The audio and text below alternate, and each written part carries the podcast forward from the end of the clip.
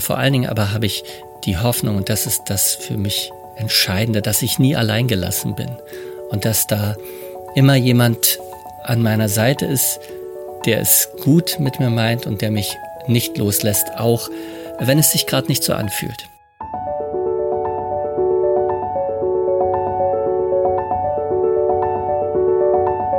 Der Flügelverleih. Mit diesem Podcast kommst du an.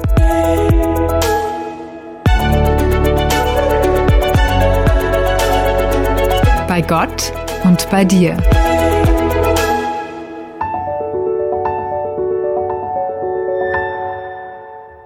Er sagt von sich selbst, dass er sich nicht berufen fühlt, andere Menschen zu belehren. Er sieht sich eher als jemanden, der selbst seine Fragen hat und diesen Fragen dann in und mit seinen Geschichten begegnen möchte. Elf Romane und Erzählungen hat er inzwischen veröffentlicht, die sich allesamt durch hohe Originalität, Sprachwitz und inhaltliche Tiefe auszeichnen. Das ist auch bei seinem jüngsten Roman nicht anders. Das Mädchen, das nicht verschwinden wollte, heißt er, und hält sowohl für die Leser als auch für die Protagonistin einiges an Überraschungen bereit. Herzlich willkommen im Flügelverleih. Thomas Franke, unser Mann in Berlin. Schön, dass du dir die Zeit nimmst für ein Gespräch. Hallo, sehr gerne. Ja, und wir Flügelverleiher, wir sitzen auch heute wieder zu zweit im Cockpit, wie sich das gehört. Hannes Böhm ist bei mir, was mich ebenso freut. Hallo Hannes. Hallo. Ja, ich freue mich auch, an diesem Gespräch teilzunehmen.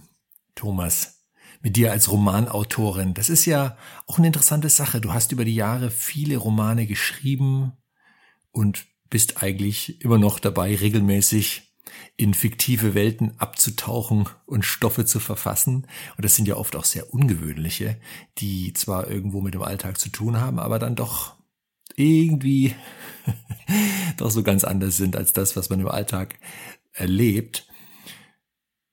Lebst du eigentlich die meiste Zeit in zwei Welten? Naja, ähm, also die meiste Zeit wäre vielleicht übertrieben, aber teilweise schon. Das ist schon so. Also wenn ich, ähm, wenn ich in eine Geschichte versinke, dann ähm, bin ich da schon relativ abwesend äh, für, für alles andere um mich herum.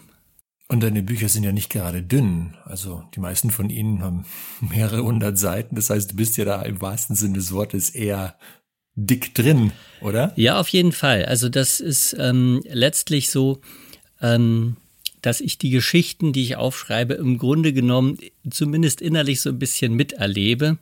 Und ähm, ja, das, das Geschehen auch beim Schreiben ein bisschen so wie ein, ein Film abläuft und ich dann quasi aufschreibe, was ich sehe. Wie finden das eigentlich die anderen Menschen in der Realwelt? Deine Frau, deine zwei Jungs? Ähm, naja, wir haben das ja so relativ geschickt äh, organisiert, dass ich meine Hauptschreibzeit eben dann habe, wenn sonst niemand da ist.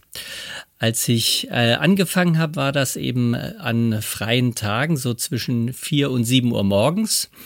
Da hat es niemanden gestört, wenn ich in irgendwelche äh, fremden Welten abgedriftet bin. Und inzwischen ist es ja so, dass ich einen Teil meines Lebensunterhalts vom Schreiben oder mit dem Schreiben bestreite und einen Tag die Woche komplett zum Schreiben zur Verfügung habe und dann auch ganz allein zu Hause bin und abdriften kann, so viel ich will. Du hast gerade gesagt, dass wenn du schreibst, dass du da wie in so einem Film bist. Was ist das für ein Film? Ist das einer, bei dem du das Ende schon kennst oder geht es dir da so wie den meisten Zuschauern von Filmen, dass sie ja, die Handlung auf sich zukommen lassen und dann sich überraschen lassen, was da so alles passiert? Tatsächlich könnte man sagen, äh, es trifft ein bisschen beides zu. Ähm, also ich gehöre nicht zu den Autoren, die äh, ihr, ihren, ihr gesamtes Buch durchplotten und im Grunde genommen, bevor sie anfangen zu schreiben, schon jedes Kapitel kennen und dann einfach nur noch runterschreiben, was sie sich vorher überlegt haben. Bei mir ist es so, dass ich ähm, natürlich den roten Faden haben muss. Ich weiß also, worauf es hinausläuft.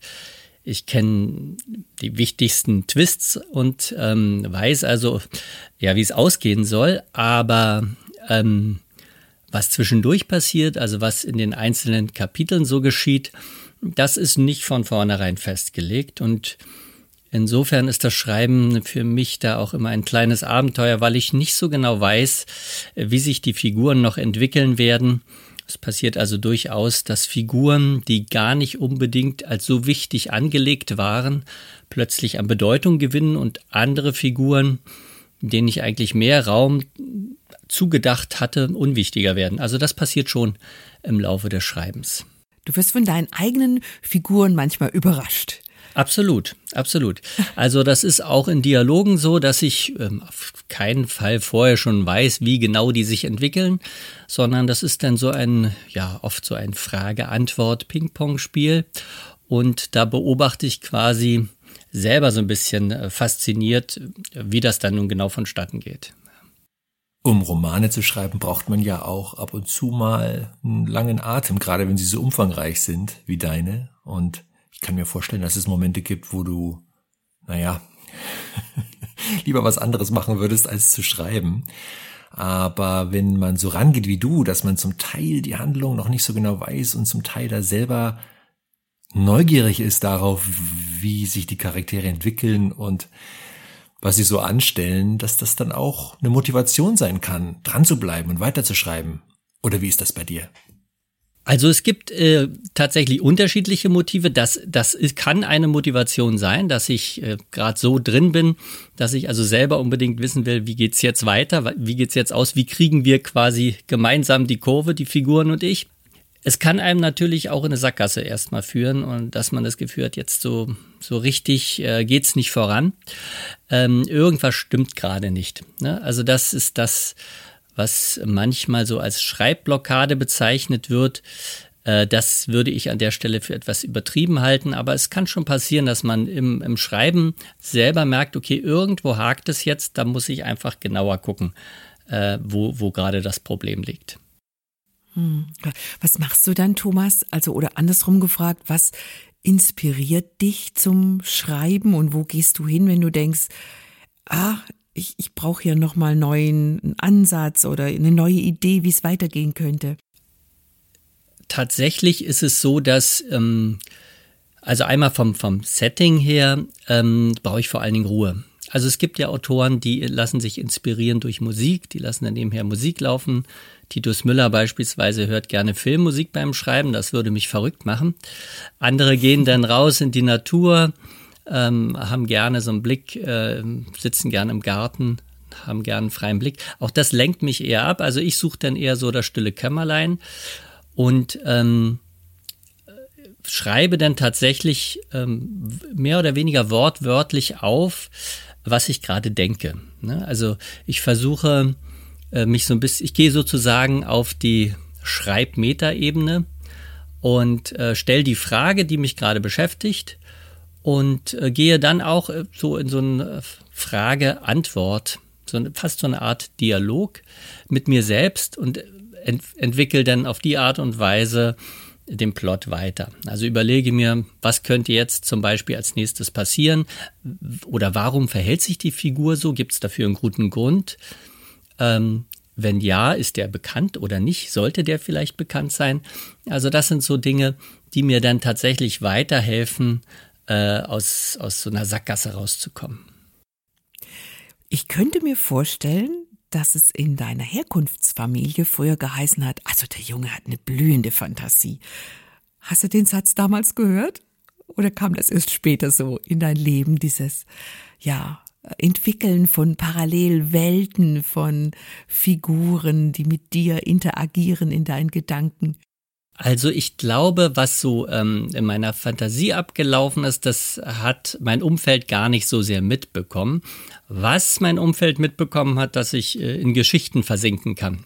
Also für mich gab es dann eben nur die Alternative, entweder ich lese jetzt hier mein Buch oder ich krieg mit, was um mich herum vorgeht und ich habe mich meist für die erste Variante entschieden und habe dann eben auch nicht mitgekriegt, dass irgendjemand mal gesagt hat, ich soll den Müll runterbringen oder ähnliches oder jetzt gibt's Essen.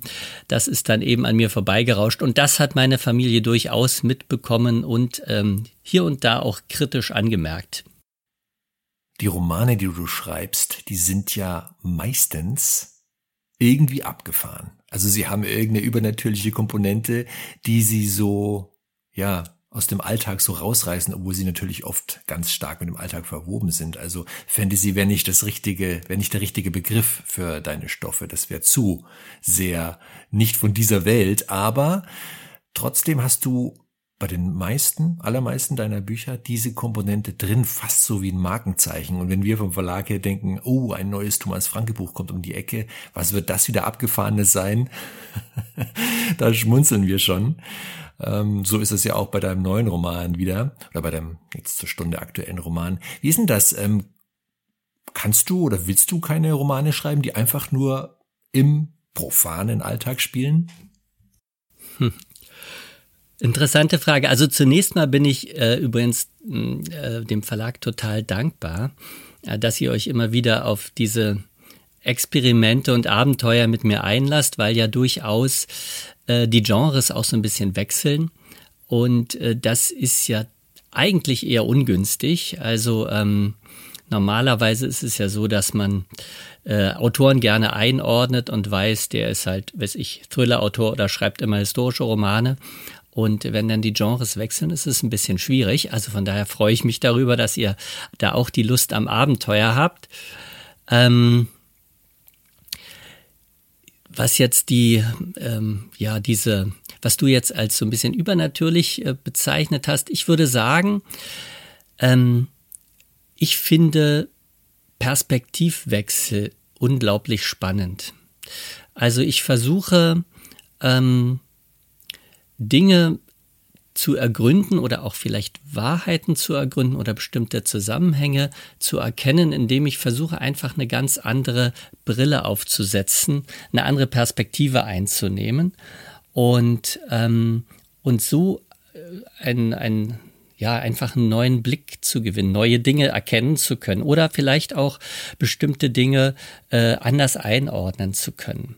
Und das funktioniert, wie ich finde, ähm, sehr gut in den, in dem allegorische Komponenten in den Roman hineinflutschen. Ja, äh, und das ist, denke ich, das, was, ähm, was eben so ein bisschen über das Normale hinausgeht. Ne? Ein gewöhnlicher, ähm, ein gewöhnlicher Roman spielt halt quasi in, in der Welt, wie wir sie kennen, und ich versuche, ähm, ja, da eine neue Komponente mit hineinzubringen. Meistens zu jedem, äh, auf jeden Fall bei meiner Krimidilogie, die ja jetzt vor kurzem rausgekommen ist, war das tatsächlich ausnahmsweise mal nicht der Fall. Das war dann quasi ein klassischer Krimi, wenn auch auf andere Weise aus einer anderen Perspektive heraus.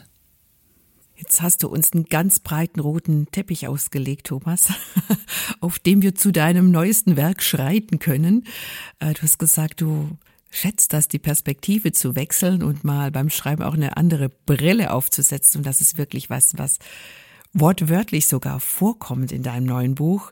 Das Mädchen, das nicht verschwinden wollte. Da geht es nämlich auch um neue Perspektiven, um neue Brillen oder eine neue Brille, die die Hauptdarstellerin aufsetzen soll.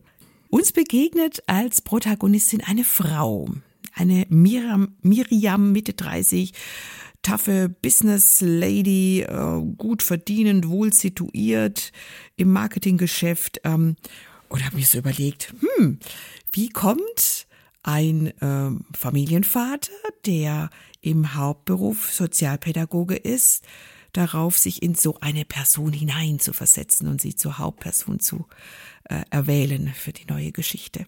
Das ist eine interessante Frage. Ich glaube, es ist also es hat verschiedene Faktoren. Zum einen finde ich es äh, einfach auch gut, wenn ich, wenn ich nicht nur männliche Protagonisten habe, sondern auch mal eine weibliche Protagonistin dabei ist. Und ähm, es ist einfach auch spannend, ähm, über Menschen zu schreiben, die die möglicherweise ein ganz anderes Leben haben als ich. Ich hoffe ja auch, dass die äh, ganzen Thriller-Autoren, die über psychopathische Mörder schreiben, äh, nicht äh, insgeheim da Teile von sich selbst mit hineinstecken, sondern äh, durchaus über jemanden schreiben, mit dem sie persönlich relativ wenig zu tun haben. Und ähm, tatsächlich ist es aber so, dass es, was die Miriam Eckert betrifft, zwar die Eckdaten sich sehr deutlich von mir unterscheiden. Ähm, Sie ist ja eine Karrierefrau und ähm, ja, ziemlich tough auch in dem, was sie so macht. sehr durchsetzungsstark. Und ähm, nichtsdestotrotz gibt es aber auch Aspekte, wo ich sagen kann, da finde ich mich sehr gut wieder oder da entdecke ich oder da habe ich auch Parallelen. Denn äh, die Miriam Ecker trägt ja so ein bisschen, ja, ich will nicht sagen ein dunkles Geheimnis mit sich, aber doch einen, einen Schatten aus ihrer Vergangenheit, mh, hm, der damit zu tun hat, dass sie eben aus einem äh, sehr streng religiösen Elternhaus kommt, so würde ich es mal äh, beschreiben, und dort in ihrer Vergangenheit sehr viel Ungutes erlebt hat, ja, also im Prinzip Opfer von geistlichem Missbrauch war. Und ihre Reaktion darauf war die, ähm, ja, die, die sehr, sehr viele Menschen haben. Sie hat sich radikal abgewandt, will damit gar nichts mehr zu tun haben und hat so einen doch sehr, sehr festen Schutzpanzer um sich herum aufgebaut, was das betrifft. Allerdings ist dieser Schutzpanzer eben doch nicht so äh, dick, dass es sie nicht doch immer wieder einholen würde. Und das passiert ja auch im Roman relativ am Anfang. Ich glaube, das darf ich verraten, äh, dass sie dort eben auch von dem, was sie in der Vergangenheit erlebt hat, eingeholt wird, dass sie ähm, da auch ja, in eine Krise gerät und dann äh, versucht, aus dieser Situation hinauszukommen, äh, indem sie eine neuartige Therapie ausprobiert. Ja, ein bisschen was dürfen wir schon verraten von deinem zur Stunde aktuellen neuen Buch.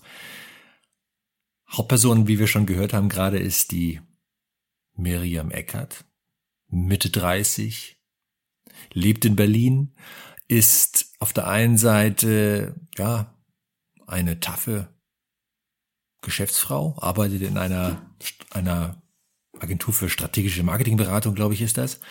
Auf der anderen Seite trägt sie Wunden und Verletzungen aus ihrer Kindheit und Vergangenheit mit sich herum, die sie natürlich zu verbergen weiß im Außen, klar. Und äh, trotzdem stellt sie sich diesen Wunden, diesen Verletzungen und ist in Therapie und probiert einen neuartigen Therapieansatz aus. Einen, ja, neurowissenschaftlichen und bei diesem, ja, bei dieser Therapie geht etwas schief und nach dieser Sitzung ist da plötzlich ein neunjähriges Mädchen im Raum, die Jonna, die aber nur von ihr gesehen werden kann und sonst von niemanden. Und diese neunjährige Jonna, das ist sie selbst eigentlich. Und äh, ja, erst hat sie ihre Schwierigkeiten natürlich, damit irgendwie klarzukommen. Doch mit der Zeit entspannt sich da doch eine gewisse Beziehung und Jonna macht das, was, wozu sie auch da ist. Sie spiegelt Miriam ziemlich hart stellt sie in Frage, konfrontiert sie und macht das, was ein Therapeut eigentlich auch macht, nämlich hilft Miriam ja auf ihrem Weg zur Heilung und das ist so eine der Hauptkomponenten eigentlich in deinem Roman. Natürlich ist der Roman vielschichtig. Es geht auch um, es ist, ja, es ist auch Spannung dabei, es ist ein Krimi. Es geht um die dubiosen Machenschaften eines, ja, eines großen Konzerns, der international agiert. Es geht um gesellschaftskritische Dinge. Es geht auch so ein bisschen um eine Romanze.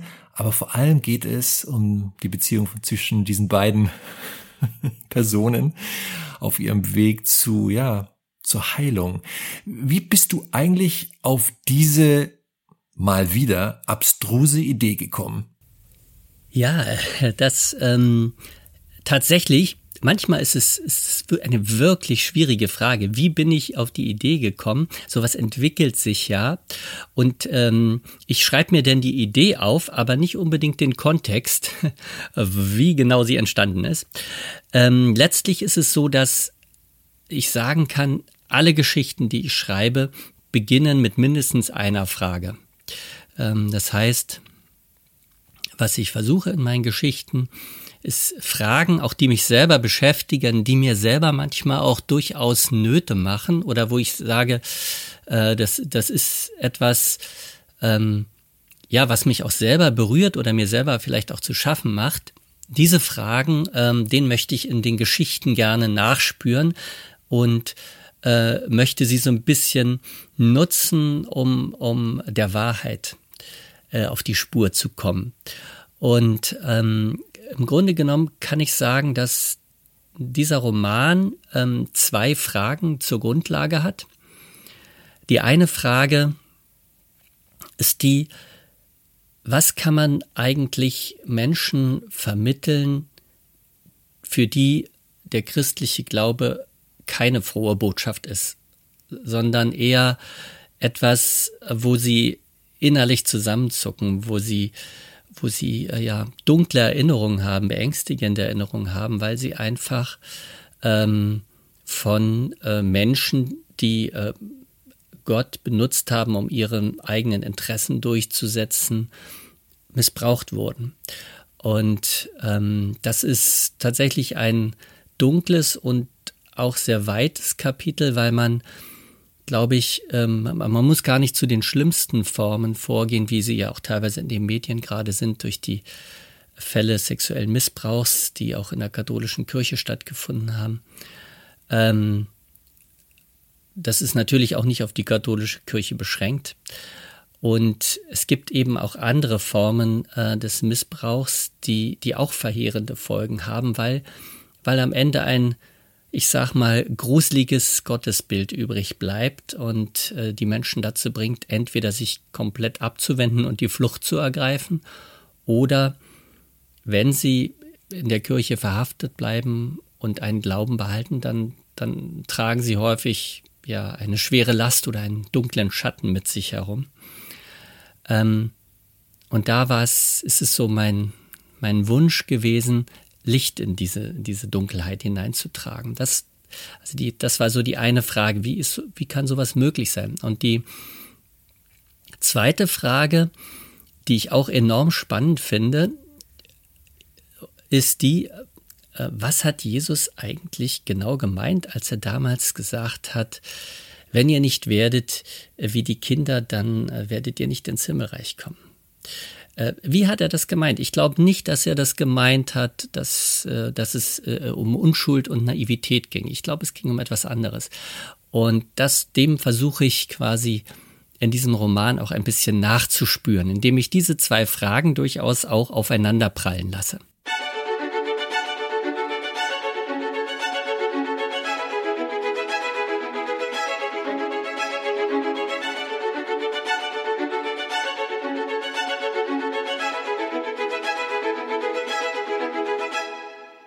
Du hast jetzt, oder wir haben gemeinsam einfach so dieses Stichwort geistlichen Missbrauch jetzt so im, in den Raum geworfen. Wie würdest du das für Menschen erklären, die damit nichts anfangen können? Vielleicht auch, wie wurde Mirjam, deine Protagonistin, geistlich missbraucht? Was hat ihr Wunden zugefügt in der Vergangenheit? Wenn du das mal kurz skizzieren könntest, damit wir da über das Gleiche sprechen oder ans Gleiche denken, wenn wir den äh, Begriff hören. Ja, vielleicht kann man ähm, geistlichen Missbrauch so definieren, dass, dass jemand, der eine Autoritätsperson ist, sage ich mal. Das, das muss nicht der Pfarrer sein, äh, eine geistliche Autoritätsperson. Das kann, das kann auch ein Mitarbeiter, ein ehrenamtlicher Mitarbeiter sein, Diakon. Das können auch die Eltern oder Großeltern sein, wie auch immer.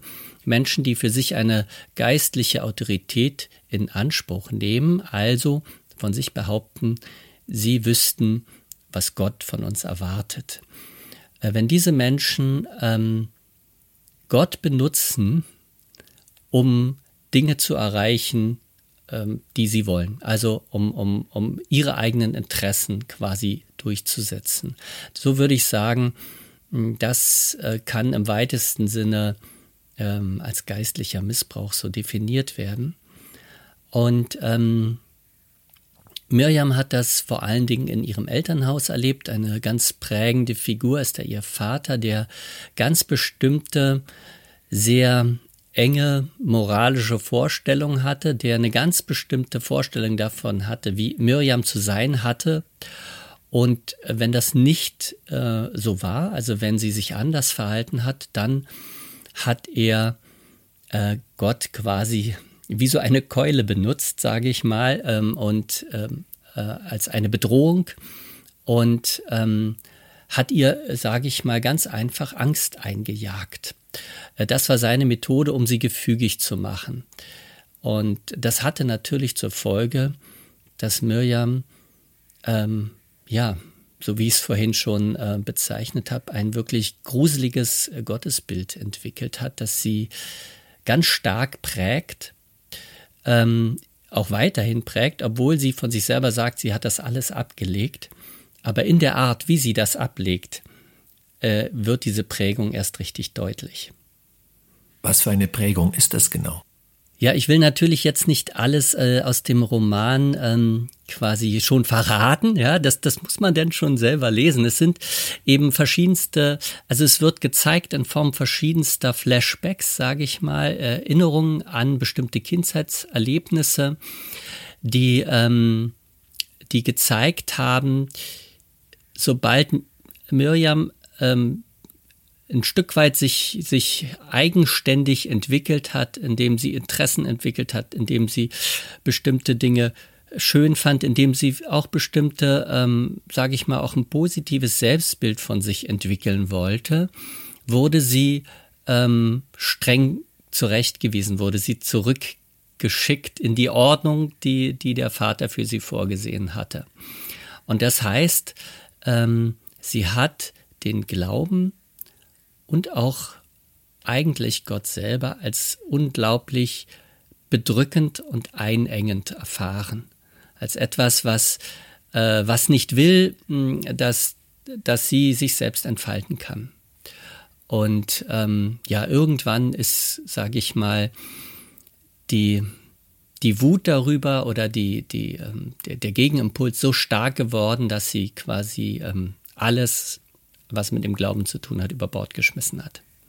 Jetzt hast du ja vorher mal gesagt, Thomas, dass ähm, jeder Roman, jede Erzählung von dir autobiografische Züge trägt. Ich weiß jetzt nicht, ob du darüber sprechen willst, aber das ist natürlich auch ähm, ein zentrales Thema deines Romans, dieser geistliche Missbrauch. Ist das was, was du auch in, auch in deiner Geschichte so oder ähnlich erlebt hast? Also so erlebt habe ich es nicht. Das ist mir äh, tatsächlich auch immer wichtig, dass ich in meinen Romanen nie eins zu eins autobiografisch werde oder auch die Geschichten anderer eins zu eins ähm, mit allen Details äh, verarbeite. Aber tatsächlich äh, sind, gibt es Aspekte in Miriam, die durchaus auch eigene Erfahrungen widerspiegeln.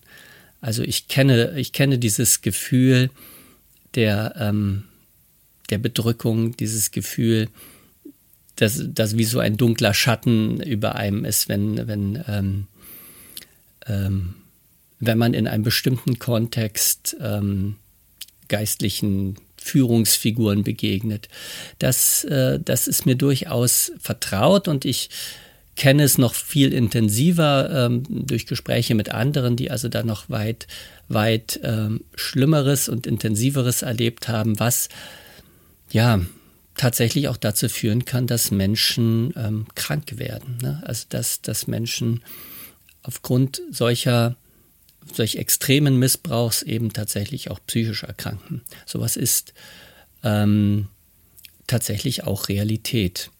Und deshalb finde ich es auch so unglaublich wichtig, dieses Thema ernst zu nehmen und es auch nicht zu also das Einzige, was man, glaube ich, da wirklich falsch machen kann, ist äh, solche Dinge schön zu reden oder, oder ähm, zu vertuschen. Die einzige Möglichkeit, damit umzugehen, ist einfach, es offen darzustellen, wie es ist, dass es so etwas gibt und dann eben auch ähm, die, einen, einen Blickwechsel zu ermöglichen und die Dinge aus, aus einer anderen Sicht zu betrachten und vielleicht auch zu durchschauen. Ähm, das ist ja das, was ich mir erhoffe, äh, was auch mithilfe dieses Romans gelingen kann. Ich fand eine Formulierung von dir vorhin ziemlich interessant, als du sagtest, dass für viele Menschen ja der christliche Glaube genau keine frohe Botschaft ist. Das ist natürlich unschön, sowas festzustellen, aber es überrascht auch nicht. Also das sieht man ja mindestens bei den vielen Kirchenaustritten, die wir jedes Jahr hier in Deutschland haben.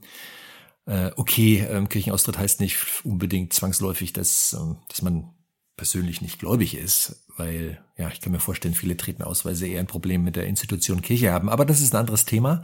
Worauf ich hinaus will, ist, wie ist dein Glaubensweg eigentlich verlaufen? Also war für dich die christliche Botschaft schon immer eine frohe Botschaft? Ja, das ist ähm, tatsächlich ähm, gar nicht so ähm, einfach zu beantworten. Ähm, ich bin äh, in einem christlichen Elternhaus aufgewachsen, habe also äh, schon ganz, ganz früh ähm, vom, äh, von Gott gehört, von Jesus gehört, habe ähm, eine Gemeinde kennengelernt und ähm, ich würde mal sagen, auf meinem Weg insgesamt auch, auch in verschiedenen äh, ähm, Kirchengemeinden oder Gemeindekontexten habe ich äh, beides erlebt. Ähm, echten, befreienden, wohltuenden Glauben und auch äh, teilweise eine äh, bedrückende Enge und äh, Druck und ähm, ja auch geistlichen Missbrauch. Es ist also ähm, gar nicht so sauber voneinander zu trennen, sondern äh, beide Aspekte haben, haben mich sehr geprägt. Ähm, ich glaube, was für mich der entscheidende Faktor war, dass ich ähm, die Fragen, die mich beschäftigen, äh, zugelassen habe äh, und dass ich diesen Fragen nachgegangen bin, so wie ich es im Prinzip jetzt immer noch mache. Ähm, und da haben mir gibt es bestimmte Autoren, die mir sehr geholfen haben, die, die äh, mein Denken auch sehr geprägt haben, ähm, wo ich sagen kann, da war es ja, waren so manche Bücher sehr, sehr heilsam oder hilfreich für mich.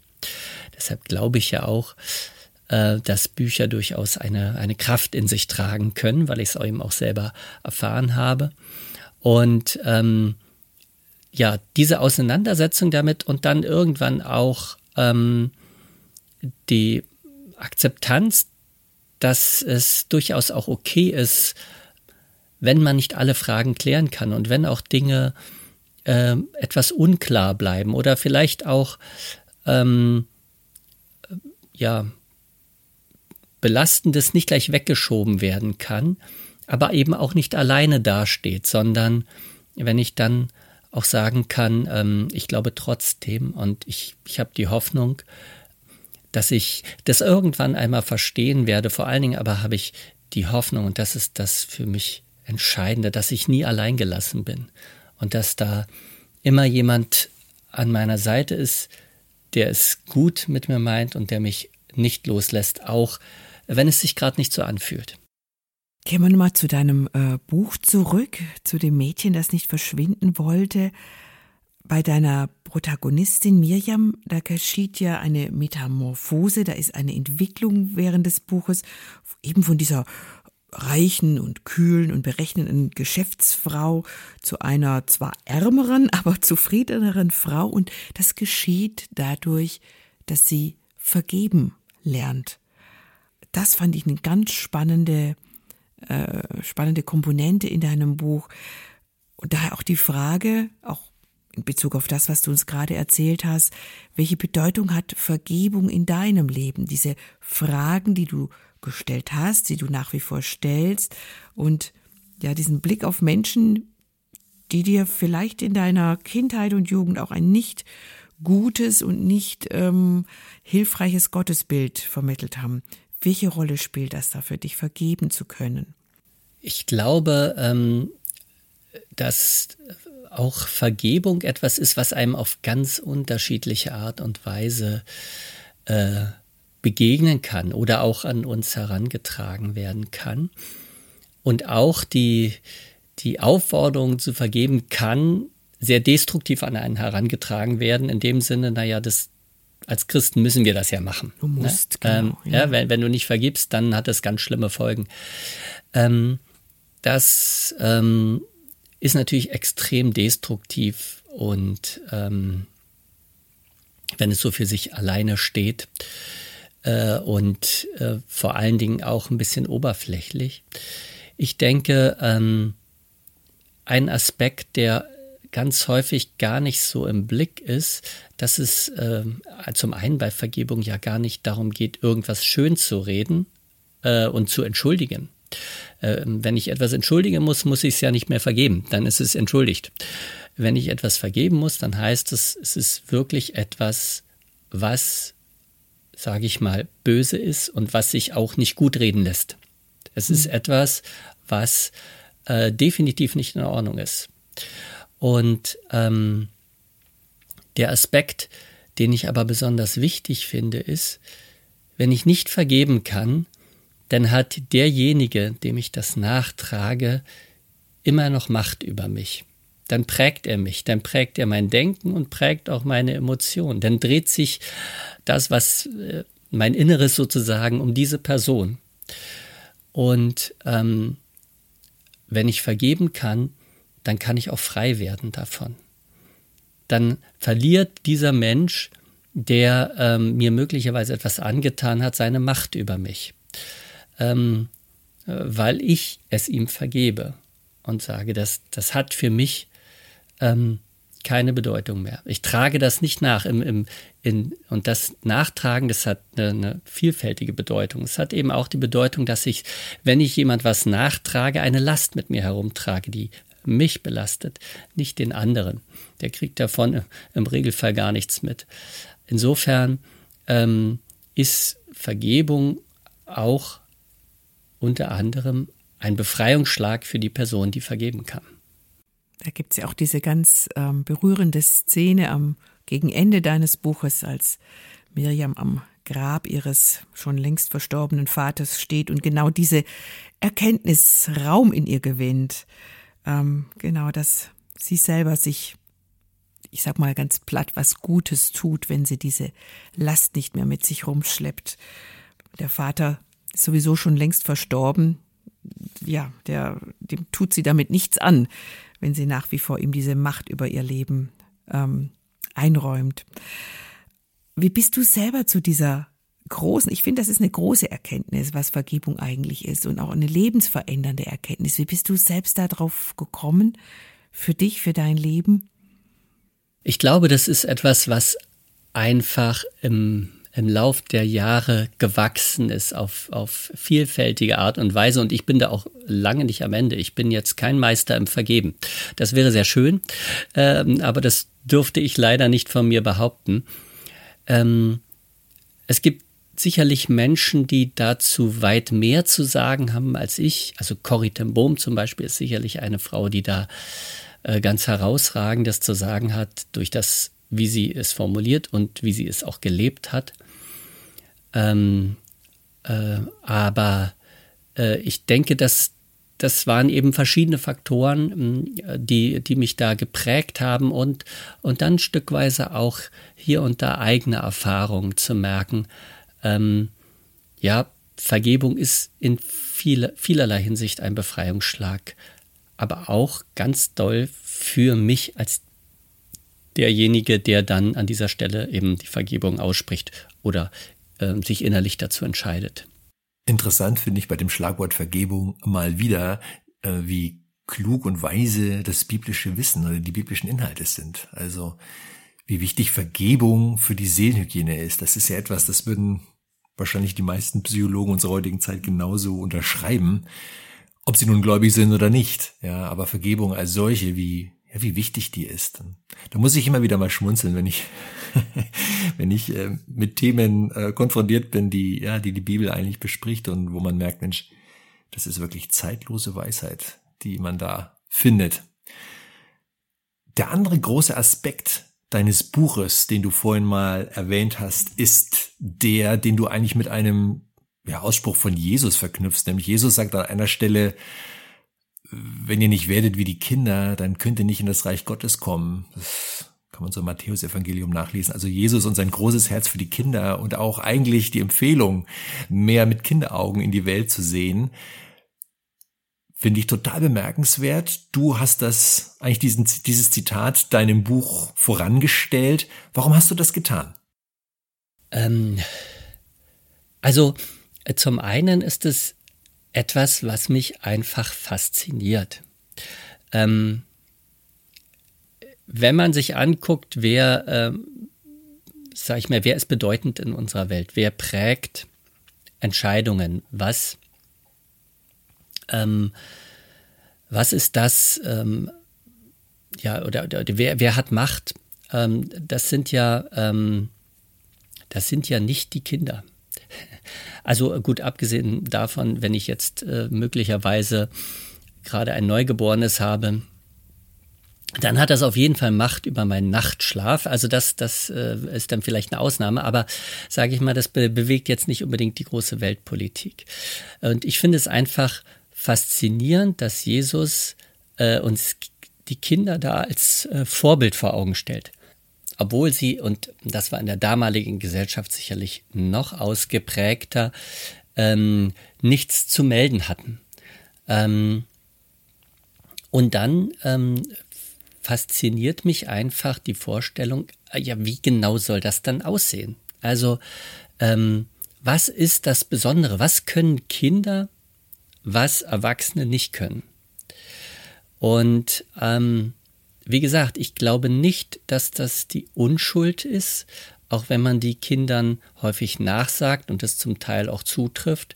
Aber es ist ja, ähm, auch wenn man mit Kindern zu tun hat, keineswegs so, dass äh, Kinder völlig unschuldig sind und alles immer nur gut meinen, sondern äh, durchaus können Kinder auch ganz schön äh, fies sein und ähm, sind eben nicht immer so unschuldig, wie wir es gerne hätten. Und ich denke auch, es ist nicht die Naivität, die man Kindern häufig unterstellt und die manchmal äh, sicherlich auch zutreffend ist, ähm, sondern es sind andere Aspekte. Und welche das so sind, was, was der spezielle Blick ist, den Kinder auf diese Welt haben und den sie vielleicht auch auf Gott haben, der, äh, die, die uns zum Vorbild dienen können und als Inspiration, das, ja, das versuche ich durch ähm, das Mädchen Jonna herauszuarbeiten und ich hoffe, es gelingt auch. Die kleine Jonna ist in deinem Roman ja wirklich auch hm, ja, eine sehr bemerkenswerte Person. Einerseits ist sie Mädchen, neun Jahre, und macht genau das, was Mädchen mit neun Jahren halt machen. Sie sitzt dann auf den Tischen und dann ne, im Büro, wenn sie da plötzlich auftaucht bei der Miriam und dann, dann schnappt sie sich was und malt Bilder und ja, bummelt so rum.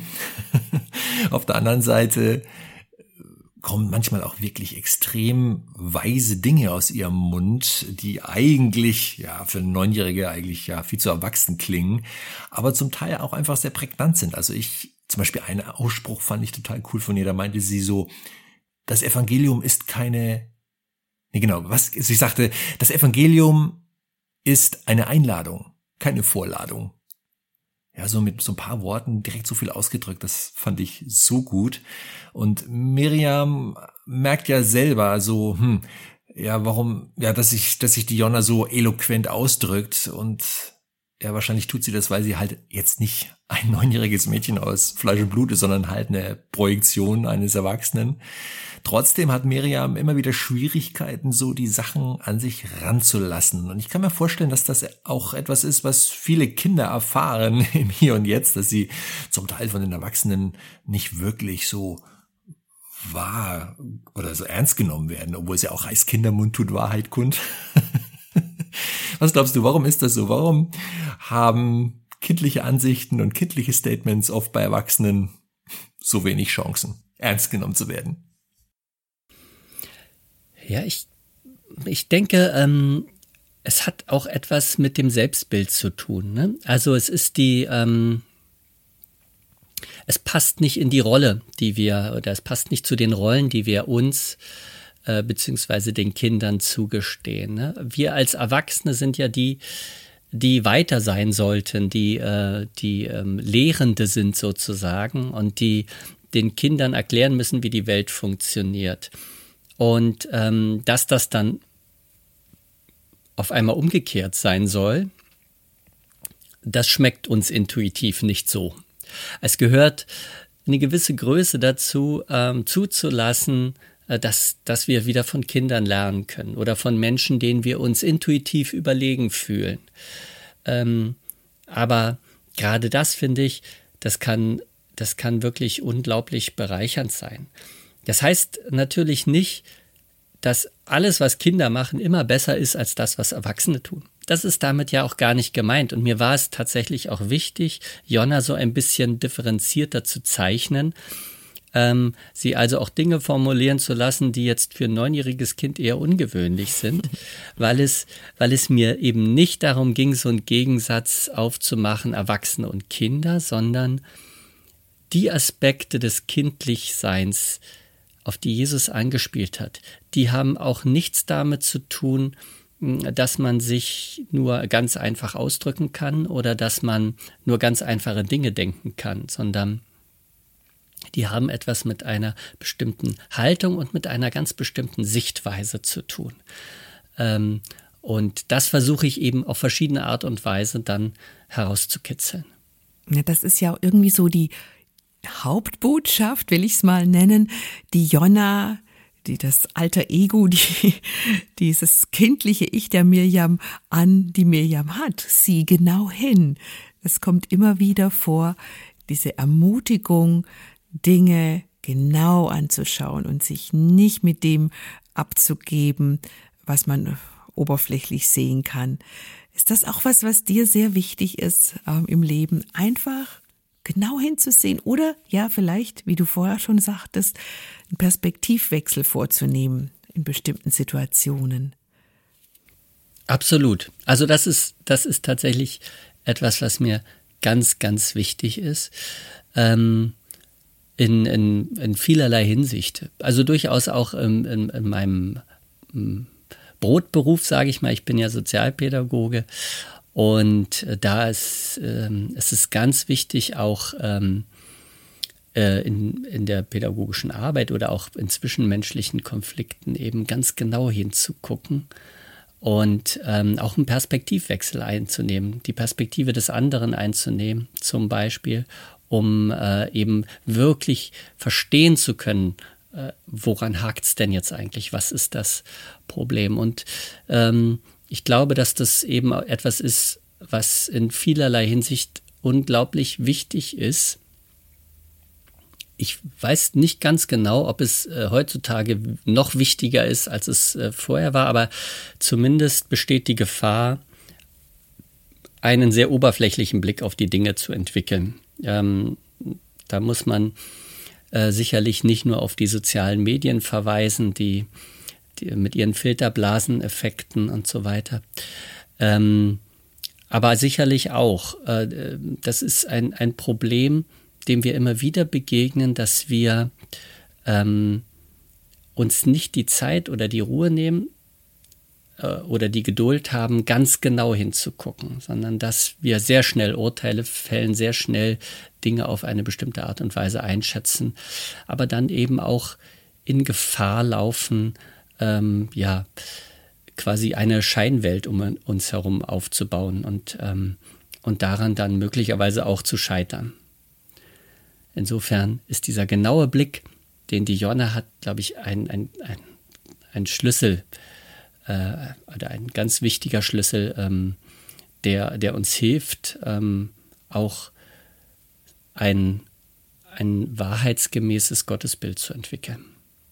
Ich würde gerne mal eine kleine Passage aus deinem Buch vorlesen, wenn du erlaubst. Na klar. es ist eine Passage, die, ja, die sinnbildlich ist für das, worüber wir gerade gesprochen haben und auch einen schönen Eindruck vermittelt, wie die beiden so miteinander umgehen und hat irgendwie Charme. Und ja, diese Passage ist relativ am Anfang vom Buch, wo Miriam noch ihren Weg finden muss mit diesem seltsamen Gegenüber. Und ja, findet in einer Kirche statt. Miriam fand sich allein in der leeren Kirche wieder. Allein mit Jonna. Das Mädchen hat es sich auf der Kirchenbank gemütlich gemacht. Es lag auf den Sitzkissen, hatte die Arme unter dem Kopf verschränkt und linste zu ihr hinauf. Du bist kein neunjähriges Mädchen, entfuhr es Miriam. Kein Kind redet so wie du. Das ist eine Frage der Definition, erwiderte die Kleine. Wer bist du? Na, Jonna, das habe ich doch schon gesagt. Miriam seufzte genervt. Okay, dann eben, was bist du? Du weißt es. Du bist ein Teil von mir. Die Kleine strahlte. Ganz genau. Und welcher Teil? So funktioniert das nicht. Du musst mich erkennen. Bist du mein kindliches Ich, das vergessen hat, wie ein Kind spricht? Die Kleine verdrehte die Augen. Erkennen, nicht rumraten. Verrätst du mir wenigstens, warum du wie eine Neunjährige aussiehst? bohrte Miriam nach. Jonna schürzte die Lippen. Dann meinte sie, ich gebe dir einen Tipp, okay? Okay. Weißt du, warum der Weg zum Herzen Gottes so schmal ist? Nein. Weil er für Kinderfüße gemacht ist. Die Kleine strahlte sie an, als hätte sie alle Rätsel der Welt auf einmal gelöst. Ja, das mal so als kleiner Auszug aus deinem Buch. Ich fand diese Passage total schön und ja, wollte sie mit einer Frage verknüpfen an dich, Thomas, nämlich so der Blick, ja, der kindliche Blick auf Gott und auch auf den Glauben. Ist das ein Blick, der dir gelingt, oft gelingt oder viel zu wenig? Oh, da würde ich keine Schätzung wagen wollen. Er gelingt mir, aber ich würde mich freuen, wenn er mir noch öfter gelingen würde als bisher. Also ich bin, ich, ich habe da schon den Eindruck, ich bin da auf dem Weg und ähm, da gibt's noch ein gutes Stück zu laufen. Da steht mir oft, äh, sage ich mal, doch ein erwachsenes Ich im Wege. Ja, das Stück zu laufen, das ist ein gutes Stichwort für uns. Danke, dass du mit uns auch ein Stück des Weges gelaufen bist, nämlich jetzt hier die Zeit, die wir miteinander im Flügelverleih verbracht haben. Danke dafür. Für deine ja, offenen Worte, für die Einblicke, die du uns gegeben hast in deine Schreibwerkstatt, aber auch so ein bisschen in die Hintergründe deines aktuellen Romans. Danke dafür, lieber Thomas, und überhaupt, dass du uns ja regelmäßig erfreust mit den Stoffen, die aus deiner Feder da fließen, von deinem Kopf aufs Papier und von dort in die Hände und Köpfe vieler, vieler Leser, die sehr schätzen, was du so schreibst. Ich erinnere mich noch an dein erstes, an deinen ersten großen Roman. Das ist zehn, zwölf Jahre her, glaube ich. Der hieß Das Haus der Geschichten. Der war ja schon so erfrischend anders. Dieser Apotheker und seine narratorische Apotheke. Der Apotheker, der keine, ja, klassischen Medikamente rausgibt, sondern Geschichten verschreibt, Geschichten rausgibt, um den jeweiligen Kunden weiterzuhelfen. Herrlich einfach. Von daher vielen Dank, lieber Thomas. Ich würde sagen, auch Sigrid, ne? wir beide, wir sagen danke für das Gespräch. Ja, war sehr, sehr schön und danke auch, dass du ja uns so tiefe Einblicke gegeben hast, auch in das, was dich so bewegt. Und es ist ja nicht unbedingt ein leichtes Thema, aber ein sehr, sehr gutes, relevantes Thema. Das ist, ist wichtig, dass es angesprochen wird in dieser Romanform. Ich fand es einfach sehr, ja, ein sehr guter Kniff, es auf diese Art und Weise ans Licht zu bringen. Leicht zu lesen und trotzdem sehr tiefgründig. Ja, vielen Dank. Es äh, hat Spaß gemacht mit euch. Das ist schön. Sonst hätten wir auch ein schlechtes Gewissen, dass wir dich so abgehalten haben von den wirklich wichtigen Dingen im Leben, zum Beispiel dem Schreiben. Ja, und wenn du, liebe Zuhörerin, lieber Zuhörer, auch gerne mal das Mädchen, das nicht verschwinden wollte, näher kennenlernen möchtest, dann sei dir der Roman Das Mädchen, das nicht verschwinden wollte von Thomas Franke ans Herz gelegt. Mehr darüber erfährst du auf gerd.de oder bei deinem am liebsten christlichen Buchhändler vor Ort. Wir hoffen, du hast einen. An Thomas Franke kannst du auch etwas näher ranrücken, indem du ihm bei Facebook oder Instagram folgst. Mehr über ihn erfährst du auch auf seiner Webseite thomasfranke.net. Tja, und schließen? Schließen möchte ich mit einer Erfahrung oder einer, besser gesagt einer Empfehlung der kleinen Jonna für uns Erwachsene, die sie vorhin schon geäußert hat und die so schön ist, dass ich sie direkt mal wiederholen möchte. Der Weg zum Herzen Gottes ist schmal, weil er für Kinderfüße gemacht ist. Also besinne dich auf deine Kinderfüße und wir freuen uns, wenn du auch das nächste Mal wieder vorbeischaust im Flügelverleih. Bis dahin.